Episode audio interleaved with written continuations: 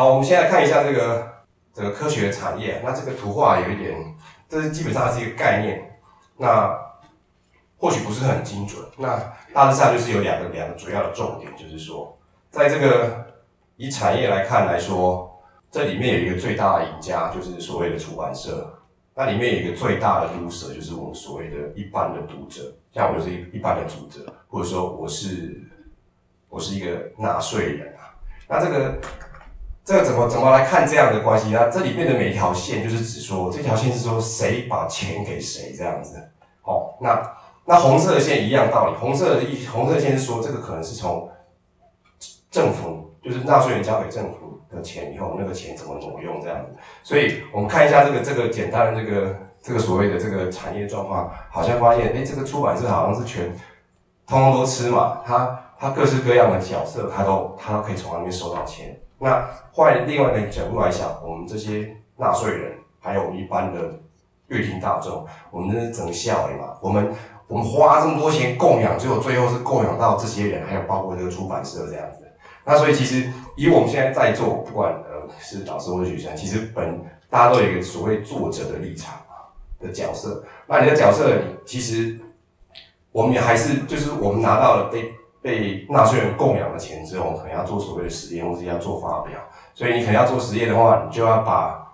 你被供养的钱有一部分再交给所谓的厂商。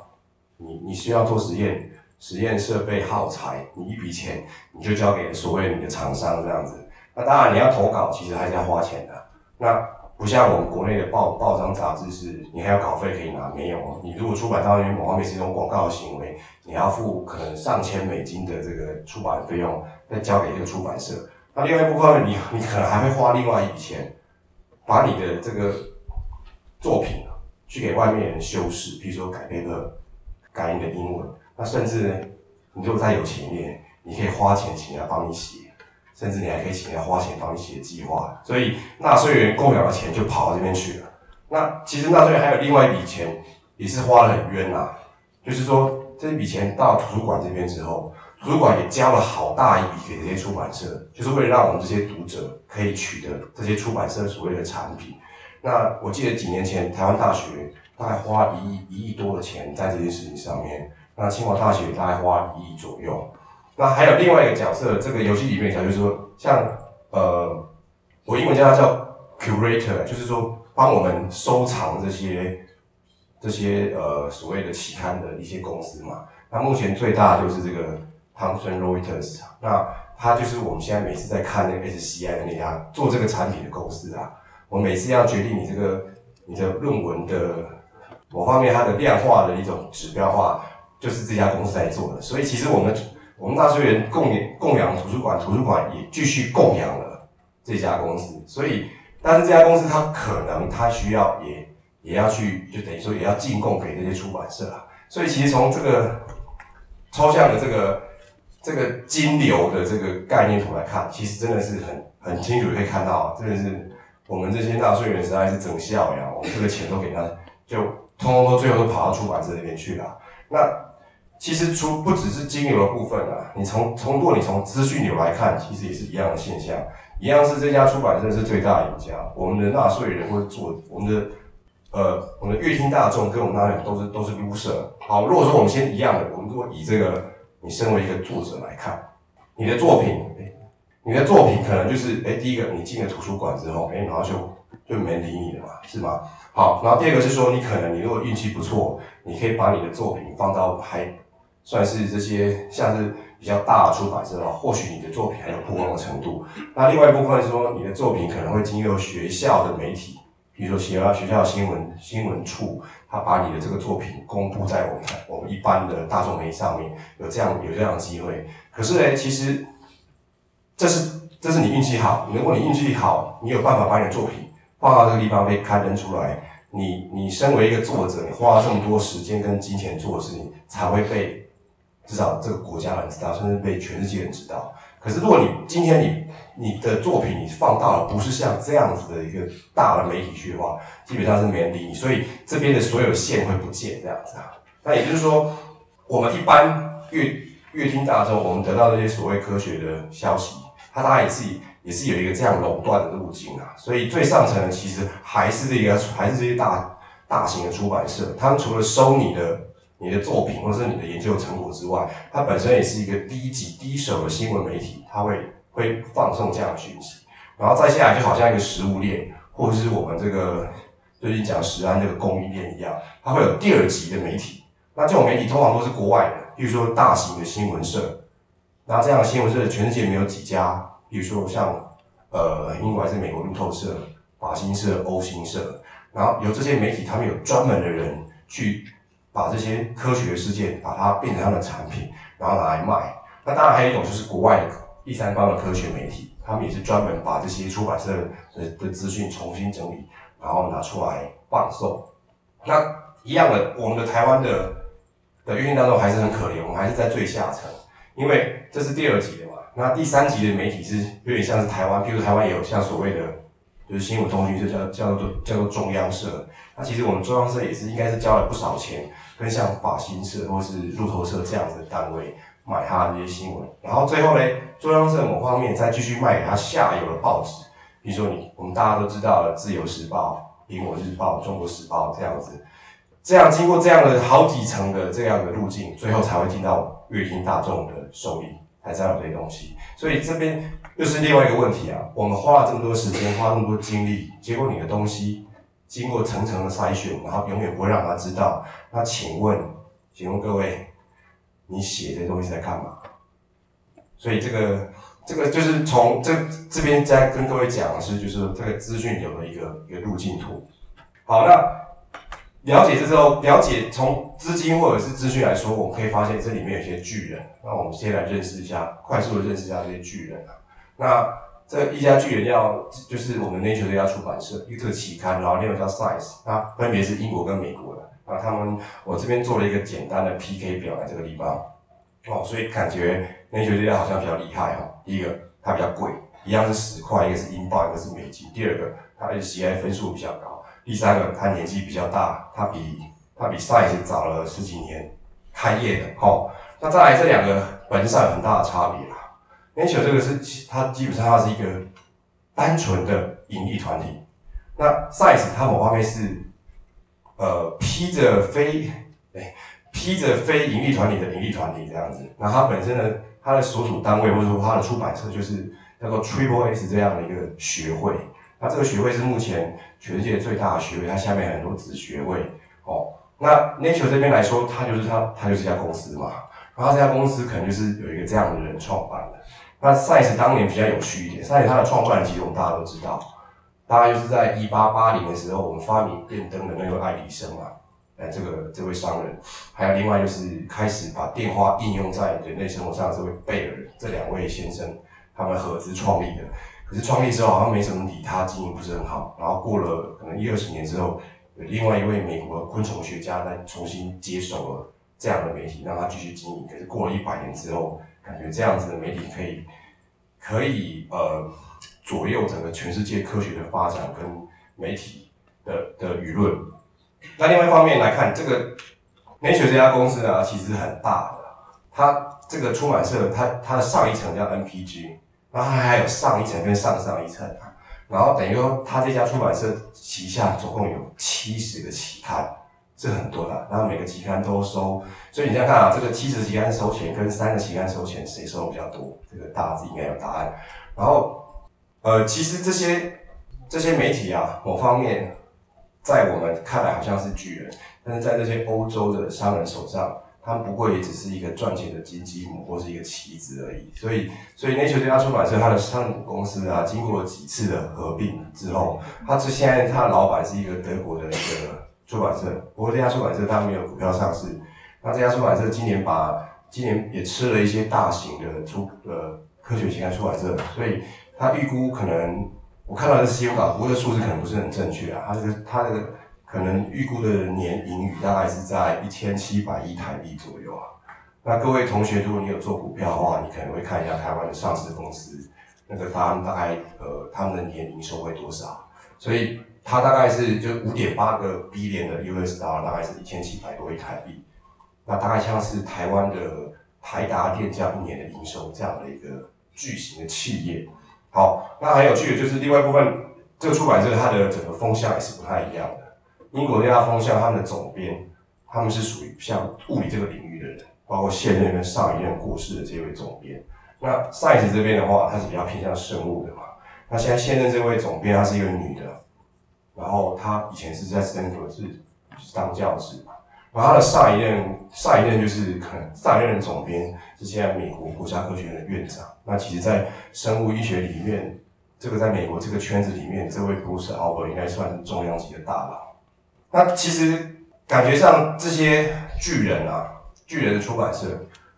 好像就是从我们清华大学的角度来看，好像说，我们怎么把，就是我们前面有提到说，它其实只是一个产品嘛，它的它的其他只是一个产品，可是为什么我们清华大学的的这个治校，或是说评价一个学校标准，是以人家的产品，然后产品来做一个标杆呢？譬如说，这是我们研发出的网站。我们研发出可为了应付学呃教育部的这些所谓的督学来访这样的事情，他做一个网站，把整个清华大学所谓有这些还不错的就的同学都列一列这样子啊。可是其实这是我们我们我们可能是这样看这些出版社，但是在世界的另外一个地方，很多人不是这样看的。很多人譬如说像呃各位或许有有听过这家出版社吧？他他他的那个商标是一个 logo 这样子，他前几年被人家抵制啊。因为他那家出版社，它下面有两千到快三千的期刊啊，我方面也是一种垄断的一个一个一家公司嘛，所以那因为前面我们在前面在讲金流的时候，就是可能你你你一般的阅读大众都是纳纳税人，他们要交两笔钱才可以看到我的成果，那他们觉得这是件很不公平的事情，所以他们就发起了抵制的活动嘛。今天讲到抵制，在台湾应该很很耳熟嘛。动不动就是说哪家卖吃的怎么样，然后大家都不买它。这个在科学界也是一样。然后前几年被抵制，不过当时被抵制的时候是比较单纯一点，就是说我就反你大数这样，你大数下面两千多个我不想理你。那不想理你就说，第一个我不发表，第二个我不引用，第三个我不审稿这样子啊，就是撤，就是很往外面看是一种消极的抵制的方法。那近年来他们抵制方法有点进步了，变选择性的抵制，就说有这么多就是。或许不止大数，还有另外一些所谓科学期刊的四大天王，他们有一些不同的 journal，所以这些很好心的做了一个网站给你，让你好像自己选说我要抵制这个期刊，我要抵制这个期刊，就是套餐化这样子。可是其实这个消极的抵制并不是并不是最好的方法，其实最好方法应该是积极的跟他竞争。这个在两千年的时候，一样是认一样也是看到有这样金流的问题的时候。美国有一群人就出来反了，然后他的反，他的反的方式就是说我出来跟你竞争，所以他开了一家叫 Plus 这样的出版社。这个我觉得系上很多同学老师应该都都知道这家出版社，包括我自己毕业也是靠这家出版社毕业的。哦，然后这个出版社它有另外一种不同的不同的商业模式，就是说它只有跟所谓的作者收钱，它不它不会再去跟图图书馆收钱。那所以所以过了十几年之后。他在这个整个商业版图上来说，他其实已经有有吃到这个所谓传统的出版媒体这个他的他的饼了，所以这个传统的或者这些巨人这些出版社，他们也出来反击啦。就是说，第一个反击方法是说，你可以所谓的 open access，我也可以，所以他们自己这样搞。那二方面是说，他们也来玩媒体的游戏，所以你看这个当时这个是比较早以前的，二零零三的时候，像 Nature 这样子的期刊，他自己就在他们的。期刊里面出来说啊，你们这些 open access 是不太行的，还是我们行？可是其实如果你用第三者的角度来看，那其实就是商业的游戏而已。就是说今天今天你抢我的饼，我要我要把这个饼抢回来这样子。所以呢，当我们在看这些这些期刊的时候，要有一些不同的面向来看啊。但是虽然感觉这些出版社被我讲得很邪恶，而其他也有很好的一面呐。那其他是提供，如果说你以资讯提供者来说。他提供了非常多元、非常精彩的东西。那我在想，这个东西最后有点牵涉到说，哎、其实呃，要怎么去读所谓的目前的这些东西啊？这样问题可能大家都不会想过，想说白纸黑字啊、图啊、data 这样看。可其实那只是其中看这些出版品一种方法而已。那还有别的方法可以让你更快速了解所谓的全局，会让你会让你站在好像制高点在看这些所谓的出版品啊。那也就是说。所谓的这些科学的出版品，真的有这么难读吗？真的有这么难读吗？所以我们刚刚从这个产业来看之后，我们来看一下，我们在好像就是呃，在照相的时候呢，可以拉远近，我们再拉近一点，我们来看这个出版品到底有什么东西啊？好，那这个上面是英国这家的期刊，下面是美国这家期刊，那其实看起来跟我们的八卦杂志没什么两样嘛，对不对？如果你看天水的话，上面告诉你说这礼拜发生什么事情，就是一些比较简短的新闻区，然后再来是比较深入的新闻区。那再来就是什么读者来函有没有他们啊，然后顺便帮人家打书打广告，然后还有客诉 correspondence。那当然他也要讲一下产业，所以这边有一些职场的东西。那还有就是说，他有把他们自己的自己的曾经过去的发表文章重新拿出来推销，叫特辑。那跟我们稍微有关系的就是所谓的研究的 paper 大概什么东西就，然后他放在这边。那像美国这家出版社，他就没有。刻意的这样分那么细，可是他其实他有的，在美国这样出版的他都是有的。那我们回来看跟我们比较直接有关系的的这个出版的这个这个文体啦，其实就是很简单的，就是这两件事情而已啦。就好像我们上 PBS 的版规一样嘛，那这版规只是名字不同，可是本质是一样。就是说，所谓的 research paper 只有两种，一种叫开箱文，一种叫做推文嘛。开箱文大家可以理解嘛。我今天买了什么东西，很高兴写一写，好棒棒，这样就叫开箱文。那出版社定义的开箱文，当然是它有定义说，什么叫大开箱，什么叫小开箱啊？比如说，我今天花了一大笔钱，我去做一个太空旅游，那可能可以大开箱嘛。然后我今天都捡了一台脚踏车，我这边骑得很开心，那也是一种开箱的行为嘛，就那个小开箱。所以在这两种、这两在这两家出版社的格式来说，它的大开箱我就叫 article，在那就来的。那它的小开箱叫做 letters。那如果以以以美国那家出版社其实也差不多啊，一一一个也是叫 article，一个叫 report。那还有很重要就是，它还有我们叫还有一种我们叫做推文啊。各位都知道推文什么意思吗？推文就是说我今天要 promote 我自己的所谓的产品，那所以它推文也是有小推文跟大推文。那它的小推文其实。哎，我先讲大大推文，大推就是某某方面是 review 嘛，就是说，哎，我我可能是一个第三方来看现在的某些东西，很多样东西，然后这样的东西叫 review，可能各位要从事一个领域，可能会先从这样的一个东西下手。那还有一种叫做小型的 review，然后这两家出版社名字都不太一样，那会对于会对于他们自己的开箱文做一些评论。那我打个比方就来说，就好像是说，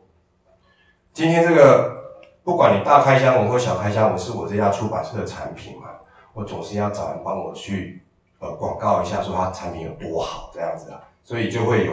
会有这样的格式。那这样格式其实也是非常公式化，只是说各位平常在在在看的时候不会不会用这样的角度去想啊。他的公式就是说，一定是说，如果说你是你是推文的话，你会说哦，他的格式就是说我最近啊什么什么东西，最近谁谁谁做了什么什么好东西这样子。然后这好东西是是什么什么，大家就讲了一下。然后这里面好东西有哪些好棒棒的地方，我再讲一下。然后讲完之后再说，虽然它是好棒棒，但是它有些东西是点点点这样子啊。哦，然后再讲那些点点点的事情。那最后，因为他毕竟他还是要破梦嘛，所以他他最后还会做一个收尾，就说虽然点点点，但是他还是好棒棒。然后请大家按个赞。那基本上这个这些科学期刊的文章的东西，跟我们这个呃。所谓八卦杂志，它实际上本质上是一模一样的，只是只是你各位可能没有觉得那种娱乐化这样子。那我举个例子吧，前面不是讲了一只鸡吗？当年发表那只鸡的这个这只鸡的这个基因体嘛，然后它这一期这只鸡它赚了四篇，你知道？哎，赚了五篇嘛，所以它出了三篇开箱文，就是所谓的长文呐那哦长文，然后开箱文开箱可能里面东西很多嘛，然后里面的 A 就是一篇。叫 article，B 也是一篇 article，那里面有个小东西，然后它当时是叫 letters to nature 嘛，不过它现在都通通通通通缩减成叫 letter，所以就是小开箱文嘛，某方面就是一种小确幸。好，那我今天我这主要这些所谓的作品出来之后，我要怎么去推嘛？所以同同样的是在这个大理里面找一个圈子里面帮他写个推文，所以就叫做在 nature 来说，它叫 news and views，就是说哇，这里面好棒棒这样子哦。那这些推文，这些整套都有之后呢，这个出版社还要再来一个东西说，这叫广告文啊。就是我告诉你说，哦，今天这只鸡有哪些有趣、很有娱乐性的东西。我既有所谓新闻的形式，它实际上是一种广告，然后广告说哦，这个鸡，你想认识这只鸡，这个鸡的基因的话，你可以看我的推文啊。你看完推文之后，你就知道说我里面有什么开箱文，我开箱文里面在讲什么有趣的事情。所以其实以这样子的角度来看，呃，这些科学的媒体，它其实跟是跟八卦的周刊是一模一样，只是我们不知道如何让它像读八卦周刊一样这么样简单。好，那所以其实。讲这么多这些出版社的坏话，它其实很多好东西啊，我快速跟大家讲一下，就是它那些文体，那我快速带过好，就是它有一个出版编辑部会会讲一些东西啊，那可能就是说某方面是一种推文啊，就是我自己看出了什么东西这样子，包括是有一些议题会讨论啊，然后其实里面还还不错，那时候就是 editor 的 summary 嘛，就是某方面也是推文啊。那其实如果照这个周刊来看，就好像是我们那个苹果体系那个木瓜侠这样的。就是诶、我看了这东西，我觉得怎么样？我把它摘要一下，还有我的看法，用这样形式呈现。那另外一部分，它有些资讯是说，我今天这个媒体我是怎么运作的？我需要我需要什么样的开箱文？然后这边会有很很多很清楚的一些说明，比如说就是作者的一些守则，还有我今天有这个媒体的我的方向跟目标。那还有很有趣的东西叫做封港令啊，embargo，embargo 其实就是应该是拉丁文或是西或是。或是西班牙文转来的英文啊，就是说，今天我这个出版社这个媒体啊，我要独家的播报权，因为独家报播报这个东西在媒体来说是一件非常重要的事情，就是只有林北有，别人没有这样，大家都知道，大家来看我这样，所以各家出版社的写的封港令其实跟他们的这个市场的占有率其实我觉得某方面有点关系，因为有些封港令写的非常的细，包括说你连用中文来发表，就是在我出刊之前。发表这个新闻都不可以这样，所以这个是很值得关注的一种特别的一种讯息。那当然了，那里面还有一些别的问题，可能各位连听都没有听过。它里面是有附文，就是附文，大家不是那个不是那个告别式那个通知单哦，是说你可能就是一个写一个很短的文章，去介绍某某科学家他的过去一生、他的贡献，然后诸如此类。那还有一个叫下架文啊，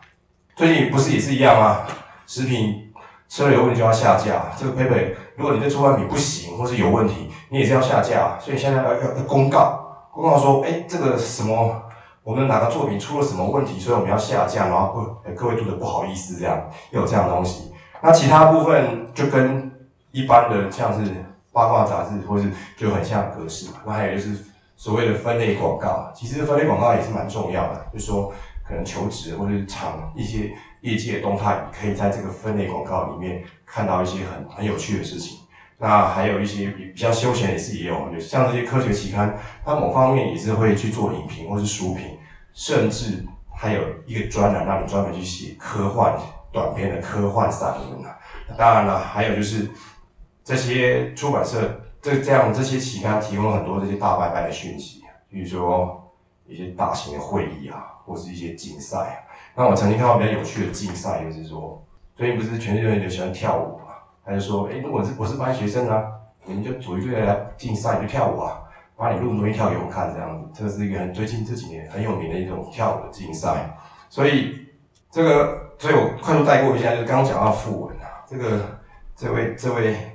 应该没有人不认识这一位嘛？所以你想想看，很有趣哦，这是一个科学媒体啊，然后这是一个产业的很重要的一个产业人。他的副文出现在 Nature 上面，然后更有趣的是啊，写副文是一个科技媒体的一个一个媒体人的一个一一家出版社老大。各位如果有学电脑的话，你可能会去买欧欧莱里这家出版社的书，那他的书都是长这样，前面画一只动物这样，然后写副文的这个人就是这家出版社的老板。所以其实副文这里面提供了蛮多有有趣的事情，你可以从这么短短一个 A4 里面。你可以把一个人一生全部看完，那里面有什么好，有什么不好，其实就很清楚。那再来就是 retraction 下架了，其实这个下架这件事情是很尴尬的啦。其实我们台湾去年有发生过两次这样的事情啊。去年，然后这个这个是去年一个就是日本的干细胞那个事件嘛。然后台湾其实也报道，可是台湾的媒体报完那个整个看的方式都不太一样了。第一个。因为可能第一作者还是哪一个作者，她是一个女性啊，所以台湾的媒体就把那个 focus 放在那个女女的长得怎么样这样子。还有就是说，她她被下架之后，她她以后有什么出路，然后就有一些很无聊的话题。可是其实你这个下架文里面它提供一些很重要的讯息，就是说你这个你所谓的 data 好，你时间到底出了什么问题，还是哪一类别的问题导致你会会会会被下架？这里面也是很多很有趣的事情。那台湾最近去年两两件例子，一件在我们隔壁的交通大学啊，那其他的下架文，他他他的下架文是写说，因为他做出来的东西没办法被重复。是我记得好像是也是在链球系列的，然后另外另外一个有名的下架文是一个台大的医生很可惜，不过他后来好像因此自杀了。那就是，所以其实这个出版社它里面提供的东西实际上是很多样的，那其实看起来是有点五花八门、眼花缭乱的。